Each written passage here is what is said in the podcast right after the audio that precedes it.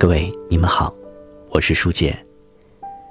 终于用了几个月的时间，把《沉思录》为大家全部朗诵完毕了。感谢大家的聆听。那么今天我也跟大家讲讲我的心里话。在这么多哲学的著作当中，我为什么要选择录制《沉思录》呢？其实，《沉思录》是一本对我影响很大的书。也算是我的一本哲学启蒙书。第一次读到这本书，便被里面的文字深深吸引，不是因为这里面有华丽的辞藻，不是因为这里面有多么深奥的哲学原理，而是因为《沉思录》其实讲的就是最为实际的人生哲学。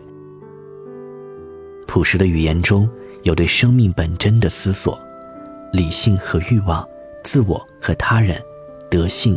和责任，灵魂和死亡。在读这本书时，很容易我就想到了自己的生活：如何保持理性，如何让自己审慎的去度过每一天。沉思录就像一部警示录，每天在提醒自己，要好好生活。现代社会，我们的心灵总是被各种事情牵绊着。被各种欲望牵绊着，我们逐渐沦为了欲望的奴隶。我们有永远挣不完的钱，有永远追不完的权利，有永远得不到满足的情感。那，在夜深人静的时候，当我们扪心自问的时候，这些真的是我们想要的吗？为什么自己会变成这样？到底是哪里出问题了吗？这是每一个现代人面临的生活困境，是因为心灵的贫乏而导致的。在沉思录，或许得不到确切的答案，但至少给我们提供了一种思考的方式。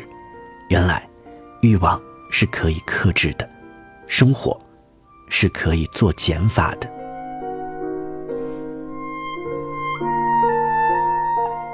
对神明的敬畏。对苦难和痛苦的洞察，如何达到冷静达观的心境，这些马可·奥勒留都一一记录了下来。不是简单的内心独白和情绪的宣泄，这是从灵魂深处流淌出来的文字，是对生命悲痛的至深思考，是本我和自我的灵魂对谈。所以，很感谢《陈思录》这本书，感谢。沉思录带给我们的思考：冷静、达观、超凡脱俗，不是心灵鸡汤，而是每一个人心向往之的生活哲学。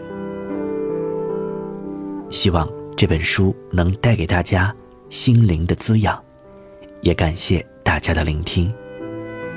如果你喜欢哲学，想对哲学有更深入的探讨，也欢迎你。来收听我的节目《哲学一百问》，你将在这里开启一趟充满奇幻色彩的思想探险之旅。